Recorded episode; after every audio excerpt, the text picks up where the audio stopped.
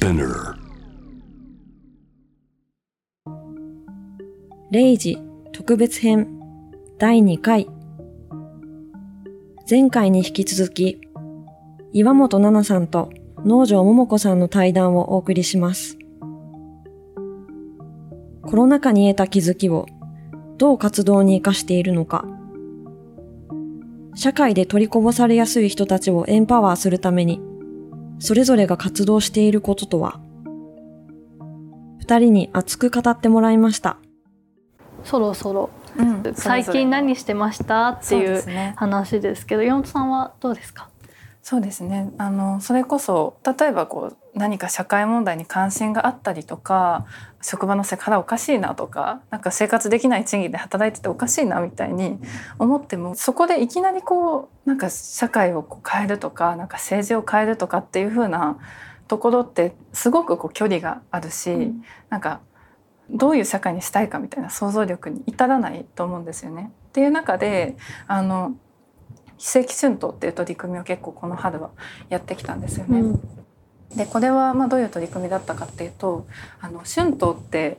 まあなんとなく聞くかなぐらいの感じだと、春に戦うって書いて春闘で 今年の春闘はってニュースでね毎回あ流れるなっていうイメージはありますけど。結構なんか大企業のうん。話とかあるけどすごい人事だなみたいな感じ、うん。賃上げとか言ってもまあどうせバイトの時給とかも変わんないしすごい人事だなっていう感じがあると思うんですけどで実際まあほとんどの人にとっては人事なんですよ。大企業の正社員の賃上げっていうことしかやられてこなかった。っていうところで私たちはその非正規春闘っていう形で、その非正規の人たちが実際自分たちで労働組合に入ってでそこで10%の賃上げを会社に求めるっていうことをみんなでやっていこうよっていうことで、いろいろ記者会見をして呼びかけをしたりあの実際ホットラインをして労働相談を受けたりしてでその今もうインフレでかなりもう生活もう本当に電気代をなのか食費なのかみたいな、うん。本当に苦しい状況特に非正規の女性たちがそういう苦しい状況に置かれてるっていう中でそれ実際自分たちで会社と交渉して変えられますよっていう選択肢を作っていきたいなっていうふうに思って全国のあの非正規労働者とか組織してこのコミュニティユニオンとかそういう地域のユニオンと連携しながら労働相談とか受けてでその非正規の人たちと一緒に会社に賃上げの交渉をしていくっていう、まあ、そういう取り組みを結構この2月から4月ぐらいまではうん。いろいろやってきましたね。どうですか？やってみて、結構予想以上にいろんな成果が出ていて、例えば ABC マートで働いてた50代の女性のパートの方がいるんですけどその人はあの会社から賃下げをされたんですねこのインフレの中で。あそういうこともあるんですね。そう。うんで、まあ、それが許せないっていうことで、この非正規春闘の中で賃上げの交渉をして、うん。うん。で最初会社はそんなたった一人のパートの意見なんて聞かないっていうふうにこう突っぱねてたんですけど、私たち学生とかあのみんなで連携しながらストライキをしたんですよね。うん。でストライキをしてでその場には他の職場で働いてる英会話講師の先生とか、うん。学生バイトでスーパーで働いてる人とかみんな集まってそのストライキを支援したんですけど、でストライキをして交渉した結果あの6%の賃上げをうん。結局最後勝ち取るっていうたった一人でしかもその人だけの賃上げじゃなくて、うん。ABC マートで働いてた4,000人分の賃上げをたった一人のストライキで勝ち取ったりとか、そういう実際変えられるっていううん。体験が今結構積み重なってるんですよね。それはすごい。一人でやって、その人だけじゃなくて他の人うんうんうん。のためになるんだっていうのはなんか他の一緒にね働いてる人たちにとっての成功体験にもなるし、すごいなと思ったんですけどまあそもそも今の非正規雇用っていう枠組み自体の問題はあるけれども、まあ、その中で働いてる人がいる以上なんかねその少しでもベターなあの状況にしていくっていうのは大事だなっていうふうに思うしその非正規雇用っていうのはだからパート的な働き方をしてる人もいれば学生バイトもいて、そうですね。みんないろんな立場でうん。非正規春闘をするっていう。そうですね、うん。で結構その中で例えばそれこそこうスーパーで働いてる学生の人とかもいるし、あと回転寿司チェーンで働いてる18歳の人とかも、うん。そこで実際自分たちの労働環境からこう変えていこうっていうことで立ち上がってあの動き出したりとかしてるんですよね。うん。で結構その体験ってすごく大事だなっていうふうに思っていて、なんか実際なんか私たちって普段なんかすごくこういろんな仕組みだったりとうん。か制度とか、自分たちの生きてる状況ってなんかもう自分たちの全く手の届かない政治だったりとか、なんか会社の上層部とかそういうとこで決まってるんだ。だからもう何しても動かないしょうがないっていうふううに結構思いがちだと思うんですよね。ただ実際本当はそんなことない。実際自分たちが交渉したりとか声を上げて戦うことによってすごく状況って変わっていくし、むしろそこからしかこう変わっていかないものなんだけれども、なんかそういう一つ一つの成功体験がこう積み重なっていくっていうか、私たちにかこそこう変える力があるしこの不当な状況と戦っていく力があるんだみたいなことを結構この期間はみんな学んでいくというか、うん。そういう実感を得ていくような、まあ、戦いだったのかなっていうのはすごく思いますね。なるほど。今後なんかもうあの春闘の季節はうん。一旦過ぎてっていうところではあると思うんですけどどういう活動にしていきたいなとかってあるんですか、そうですね、まあ、春闘っていうところは終わっても、まあ、まだ全然生活できない賃金で働いてる人もいるしあとはその賃金っていうところで今回はその戦い組織してこういろんなところで成果が出てっていうことがあったんですけど、まあ、それ以外にもやっぱり今セクハラの問題だったりジェンダー差別の問題だったりとか、あとはその働き方うん。の話とかすごく問題が多いなっていうふうに感じていて、まあ、そういう例えばこうセクハラを今会社で受けてる人とか、あとあるのは例えば学校の先生とかで生徒がセクハラに遭ってるんだけどそれをどうしたら止めれるかみたいなうん。相談とかがあって。でなんかそういう働き方をこう変えていったりとかが、まあ、できるんだっていうことを示していたりとかあの今なので結構ジェンダー問題とかセクハラの問題とかでいろんな労働相談を受けていこうっていう話が出てるんですけど、うん。まあ、そういうところでまた戦いをこう作っていきたいなっていうふうには思っていますね。うん、確かに大事ですね、なんかそれこそセクハラとかん。女性にまつわる働き方の話って、うん。今までの,、まあ、あの労働運動だったりうん。労働組合の運動でも取り組んでこなかったわけではないと思うんですけど、やっぱりなんかこう抜け落ちてきた視点だったりとか、十分ではなかったこともあるのかなっていうふうになんか私はちょっとそういうふうに思ったりもするんですけど、どうですか？多分2つあると思ってひ一つは本当にそのメインストリームの労働運動の中で、あのそういうセクハラの問題だったりっていうのをあんまり取り扱われてこなかったし、うん。取り扱われたとしてもそういう正社員のエリート女性の働き方をどうするかみたいな話が、まあ、多かったと思うんですけどなのでこの今回の非正規春闘とかで私たちがフォーカスしたのって、そこからもうそういうメインストリームの労働運動もそうだし、そのエリート女性をどうするかみたいな議論とかからもそこからもう何重にも排除されてきたうん。非正規女性の人たちのこう賃上げの問題だったりに、まあ、そのフォーカスしてきたんですけど技能実習生でこう妊娠したら解雇とかって普通にあるんですよね。なんかどんな人権侵もう本当にひどい人権侵害だなって思うんですけど、妊娠したらそのまま解雇して帰国させられるとか、なんかそういう、まあ、一番今までこう排除されたり無視されてきた人たちの,、あのセクハラとかに声を上げていくような運動みたいなものを作っていく必要があるなっていうのはすごく思いますね。いや本当そうですね、だからなんかやっぱり今労働運動自体うん組合の組織率が下がってそれによる問題もいろいろあると思うんですけどやっぱでもその組織運動で優先されない声をなんかそういう別の形でやってるのは本当なんか大事だなとも思うし、うん、なんか私が普段やってうるフェミニズムのうん。運動とも接続する部分があるなというふうに思ってうん。あの今聞いてました。その女さんのこの間の取り組みについてもちょっとお伺いしたいなっていうふうにすごい思ってたんですけどあれですよね 50s プロジェクト。そうそうなんです。えっと去年の8月に、うん。まあ 50s プロジェクトっていうまあ新しい取り組み、まあうん。団体も別でノイスノージャパンと別に作ったんですけど、入信っていう団体で、うんうん。50s プロジェクトっていうあのプロジェクトを始めますっていうことを、うん広報してうん候補者の募集を始めました。で結果統一地方選挙は最終的には29名の立候補者が 50s プロジェクトに参加して、まあ、立候補するっていう形で出て結果24名が全国12都道府県でですね、うんあの議員になるというようなことになりました。でもともとちょっとなんでこれを始めようと思ったかっていう経緯から説明すると、まあ、一つはもうあまりにこの日本社会の政治が男性に占められているっていう現状、それこそ衆議院でいうと1割を切っているし、特に私が問題だなと思うのは自治体の首長今回コロナでもう本当各自治体の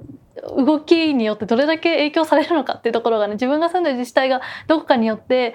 そのワクチン接種のあの手紙が来る時期も違えば保証も違くてみたいなところってあったと思うんですけど学校がねどうなるかっていうところも含めてでその自治体の,、まあ、あの市区町村の市長とかそういう人たちがいますけどの女性比率もまあ2.3%っていうことで、ほぼほぼ男性なんですよね。でこの現状をあの変えていきたいっていうのが、まあず、もちろん前提として一つありましたし若い世代の政治参加っていう活動をする中で結構国会議員の方とかともあの地方議員の人とも会いに行くけどなんかあの非選挙権年齢のね話をした時にもちょっと言いましたけどもう言っても変わんないなっていうか、すごく頑張って話してようやく届けたかったことの5%届くみたいななんかそういう状況で。言わないよりはマシだとは思う、うん。気候変動問題なんですとか。なんだけどなんかこのどうしようもなさみたいなものって顔ぶれが変わらないともう解消されないんだろうなというふうに思うようになって、まあなのでそれでそのやっぱ自分たちからまあ議員を送り出す必要があるんじゃないかっていうのがうん。一つ思うようになったこととしてあります。うんうんでもう一つは対象がですね20代30代のまあ女性だったりあとは X ジェンダーノンマイナリティで女性でも男性でもないと思っている人をあの呼びかけの対象にしているんですけど私同年代のあ今25なんですけどあの人たちでな結構今回も政治家になった友達結構いるし、その政治家になりたいって言ってる特に政治的なね活動をしてきた子たちって、まあみんながみんなとは言わないけど結構権力的の男性ばっかりで なんかその自分がこの社会に生きてきて痛みを感じてるから政治家になろうっていうような思考よりもなんかいや昔テレビで小泉進次郎見てかっこいいなって思ってそれで政治家になりたいと思いましたとか 本気で言ってる人たちの話を聞いてなんか私は若い人がその、うん。もっと政治に入れば社会良くなるって本気で思ってるし、思ってたけどなんかジェンダー意識とか多少マシな部分とかってあると思ってるんですけど、でもなんかこの人たちを応援するために私これやってるわけじゃないんだけどなっていうのも結構まあずっと思っていて、でまあちょっと統一地方選挙もあるしっていうところもあって。私の周りで政治家になりたいって言ってる人たち、うん男ばっかりだけど大丈夫かなって思ってやっぱなんかもう少し自分たちの世代からはせめてジェンダーバランス良くなってほしいなっていう思いがあったんです。で今地方議員って全国3万人くらいいるんですけど、その人たちがどういう、まあ、構成かっていうのをデータで見てみた時にまず全体の56%が60代以上の男性なんですよ。だからもう80%が男性なんですけどほぼ50代あ60代以上の男性が占めているっていうのもあるしその中で20代30代の女性ってうん。その3万人の中のもう1%も足りないくらいしかいなくて、20代30代の男性で3%くらいなのでもうすでに私たちの世代でも実は20代30代でも女性の比率って2割切ってるんですね。で一番多いのが50代で2割くらいなんですよ。だから世代がゆああの若くなることにマシになっているのかこの女性が増えているのかっていうとそうでもないっていうことに気づいて、これはまずいなで確かに50代くらいの人たちそれよりちょっと上の人たちって生活者運動とか、うん。結構市民運動をその専業主婦運動として結構やってきた、うん。主婦運動としてやってきた人たちもいてそこから代表が送り込まれてたりもする。だからちょっと多いのかなと思うんですけど、なんか今その忙しいっていう話もあるけど私たちの世代もう本当共稼ぎになってて、うん。政治に関わる女性のさらになんか少なくなってるのも問題だなと思って、まあやろうっていうふうに思うようになりました。なるほど。ね。うん、あとまあ加えるならなんかさっきから出てるそのエリート女性とっていう話ですけど、今確かに20代30代の女性って出れば受受かる率って結構高いんですね、うん。あの他の男性とかと比べると。うん。なんですけど、うんまあ、特にまあ自民党だったりとかが選ぶ女性維新とかもそうなんですけど、が選ぶ女性候補その公認が得られる勝っていく女性候補といわゆるエリート女性なんですよ。なんかまあ見た目もなんかこうあなんだろうな、まあ、男性が好きな見た目、うん。男性が選んでるから、うん。そういう人を選んだりとか結構私は女性としては苦労してませんみたいななんかそういうことを平気で言えるような人たちが生き残っていくし、そうじゃないとむしろ鈍感じゃないと生き残れないような世界になっている。だから女性政治家が増えたとしても、あそれこそ三浦真理先生の「あのさらば男性政治」っていう本が1月に新書で出てたんですけど、そこにも書いてあったんですけどそのフェミニズム運動に後押しされる女性議員が増えない限りは、うんうんうん。そのジェンダー平等政策が進まないって書いて、うん。本当にそうだなと思ってでそのなんかフェミニズム運動によってその今回政策項目の同意があって例えば選択的夫婦別姓だったり同性婚に、うん。あのの、まあ、推進することに賛同することだったりとか、トランスジェンダー差別うん。に反対することとか。あと包括的性教育うん。だったりとかに推進あと緊急避妊薬へのアクセスに、あの賛同することとかクォーター制だ、うん。そのアファーマティブアクションはいに賛同することとか、そういう、まあ、項目を作ってこれに賛同できるで進めるって言える女性候補をまあ増やしていこう、まあ、女性だけじゃなくてあのエクスジェンダーとかノンバイナリーの人もそうですけど、うんうんなんかそういう、うん、取り組みをしたいなと思って、ううんん活動を始めました。なるほどね。まあでもそうですよね。なんかすごいさっきの話聞いてて思ったけど、こう若い人なんか若者みたいにくくられたりとか、うん。こう女性みたいにくくられてもそれって一枚岩じゃないし決して、うんやっぱり。でその中でこうねこう女性議員が増えたりとかこう例えばあと女性の社長が増えたら なんか社会が良くなるのかって言ったら全くそうじゃなくて、なんか結局特にこう政治家とかだったら結局その人たちがその人がどういう声を代表してるのかっていう ところがやっぱり一番なんか大切なところっていうかなんかそれなしになんか単純に女性の割合が増えたらこう社会変わるっていうわけではまあ全くないじゃないですか。で中でなんかなのでこう賛同項目とかがこうあってでなんかそこにこう賛同できる人っていうこう一つこう基準うん。を設けたっていうのはなんかすごくなんだ今までのなんかすごくこう単純ななんか女性議員増えたらどうみたいなのとはなんか全然違う運動だなっていうのはすごく私も見ていて感じたんですけどなんか一方でちょっとこう聞きたかったところとしては、その今のこう社会の状況の中でジェンダー平等とかあと LGBTQ の権利とか、あるいはでその女性って言った時に当然日本いわゆる日本人の女性だけじゃなくてこう外国人労働者とか仮放免者の、ね、女性だったりとかも含まれてくるしあと当然こう労働とか貧困の現場でのジェンダー差別みたいな問題とかも、まあ、当然議論していかなきゃいけないじゃないですか、ってなった時にそれをこう議会でやっていくのってすごくこう難しさもあるだろうなっていうふうに思うんですよね。本当にジェンダー差別をなくしてったりとか、うん不平等をなくしていくっていうことをこうぐいぐい進めるっていうことがなかなか政治の場合難しい状況もあるんだろうなっていうふうに思って、なんかそこの課題とかなんかこうやっぱ当選させようってなった時のになんかこう感じる課題とかってありましたか？そうそれはあってそもそもなんか私たちがあの思っているのはよく、まあ、インターセクショナルフェミニズムっていう言葉が最近、まあ、自分たちの中でもよく議論するしその結局女性が増えたらイコールジェンダー平等じゃないそれがジェンダー平等っていうわけではないっていう話はまさにそういうことで権力に終焉化されていった今までその一つが女性ででその女性の一部が権力の中に入ったからといって他の人たちが終焉化されてた中で起きているものが変わらないのであればそれはそのフェミニズムとしてはそう達成目標が達成してるとは言えないよねっていうことだと思うんですよね。でだからなんか私たちもその 50s プロジェクトをねやりながらじゃあ自分たちが応援する候補がそれこそ今までの大企業出身のいわゆるエリートですみたいな、そういう人たちになっちゃったらやりたいこととは違うよねっていう、でもなんか今回やっぱ集めてみると本当にいろんな人たちでそれこそ非正規雇用で働いてきてあの本当に今回コロナで苦しい思いをしたから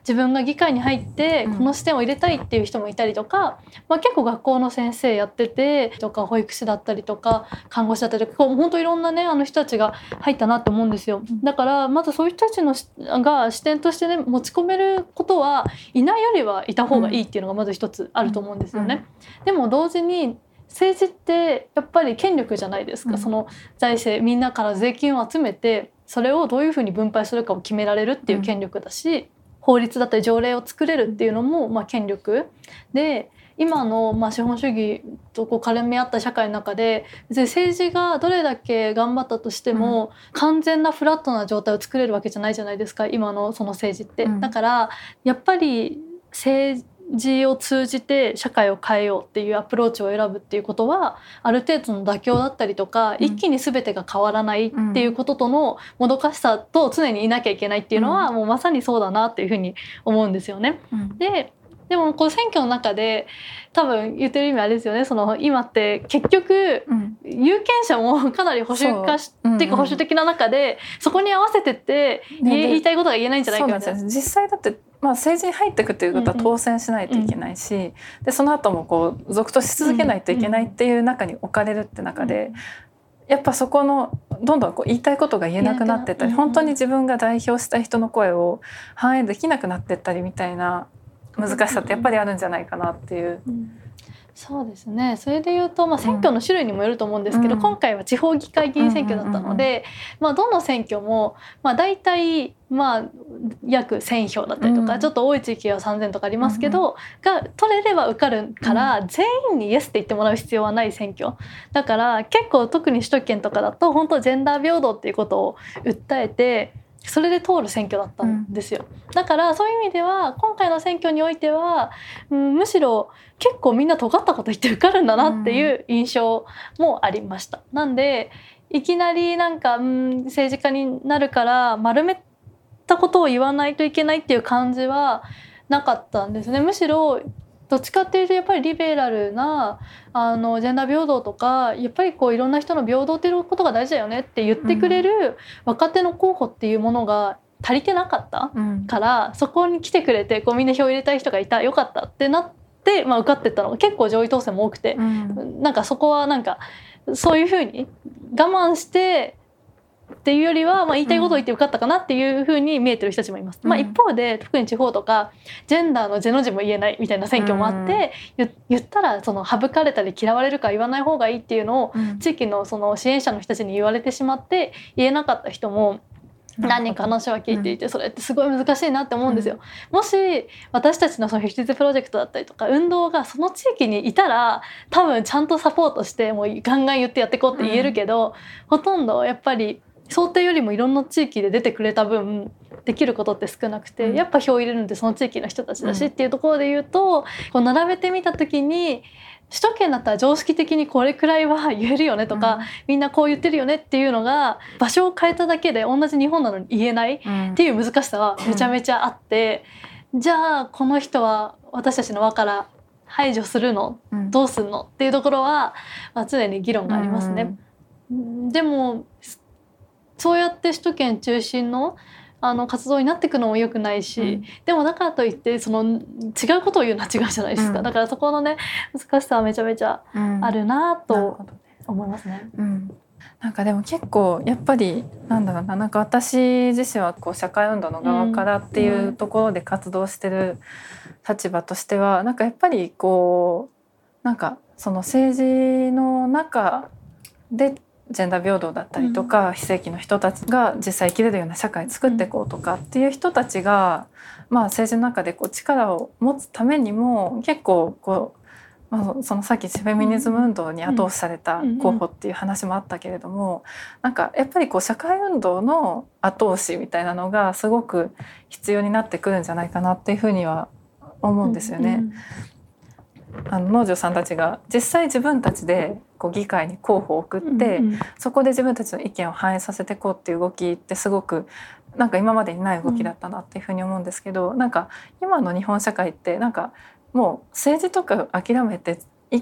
全部背を向けるか、あるいはなんか政治によるゲームチェンジだけをこうひたすら求めていくみたいな、うん。なんかその二択に今なってしまってるっていう状況を結構変える必要があるなっていうふうに私は思っていて、でなんかそれこそ例えば、まあ、時給の話で言ったらこう最低賃金を1,500円にしましょうって言っていきなりそれが通るって今なかなか難しいじゃないですか。うんでっていう中ででももしこう社会運動の中で例えばこうたくさん非正規春闘とかに加わる人がすごく増えて、でそのその中でこう実際会社との交渉の中で時給1,400円とか1,500円を勝ち取るみたいな運動が増えてなんか1,500円社会のスタンダードだよねみたいな風になる社会運動が広がっていたら議会でも1,500円っていうのは何にもおかしくないっていう風になるとかあと例えばこう外国人労働者の人権みたいな話をした時にもなんかそれ今いきなり議会で言うってすごく難しい状況があると思うけどでも実際そういう外国人労働者の人支援したり実態明らかにして今の例えば技能実習制度おかしいよねみたいな世論がこう広がっていけばそれを政治で実現できるような後押しにその社会運動がなっていくと思うんですよね。っていう意味でこう実際議会に人を送るっていうのと同時になんかそれをもっと社会的にこう支えていくような運動の基盤だったりとか、こう組織みたいなものがもっと増えていく状況をなんかどう作れるのかっていうことは結構なんかこれから模索していかないといけないところなのかなっていうのは結構私自身は思ってますね。いかがでしたか？感想、質問、メッセージなどなど概要欄のリンクから気軽に送ってくださいね。今お聞きのリスニングサービスで、レイジをフォローしていただけると嬉しいです。ハッシュタグは、